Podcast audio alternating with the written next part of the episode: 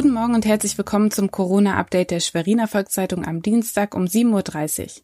Heute mit Lisa Kleinpeter.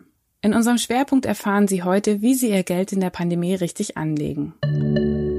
Das Gastgewerbe in Mecklenburg-Vorpommern hat zwei klare Ziele.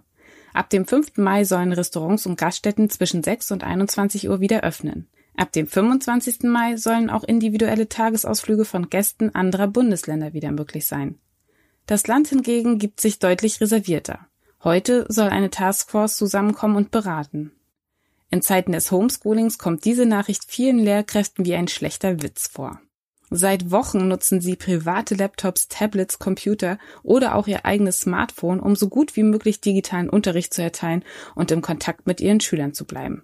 Aber jetzt stellt sich heraus, zumindest seit dem Ende vergangener Woche begehen sie damit einen Rechtsverstoß. In der am vergangenen Freitag in Kraft getretenen neuen Schuldatenschutzverordnung heißt es in Paragraph 7 nämlich, die Nutzung von privaten Datenverarbeitungsanlagen ist grundsätzlich nicht zulässig.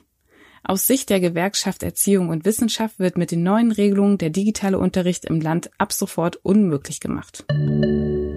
Der Aktienmarkt ist unberechenbar geworden. Doch es gibt noch sichere Geldanlagen. Jan Stoffel von der Stiftung Warentest weiß dazu mehr. Tages- und Festgeld geht immer, auch wenn es langweilig ist und dann vielleicht noch ein bisschen Euro-Anleihen, Fonds oder ETF. Ein klein, ganz kleiner Teil vielleicht äh, offene Immobilienfonds. Dann haben sie auf der für den sicheren Baustein was gestreutes, relativ langweiliges, was ein bisschen was abwerfen kann. Reich wird man damit allerdings nicht.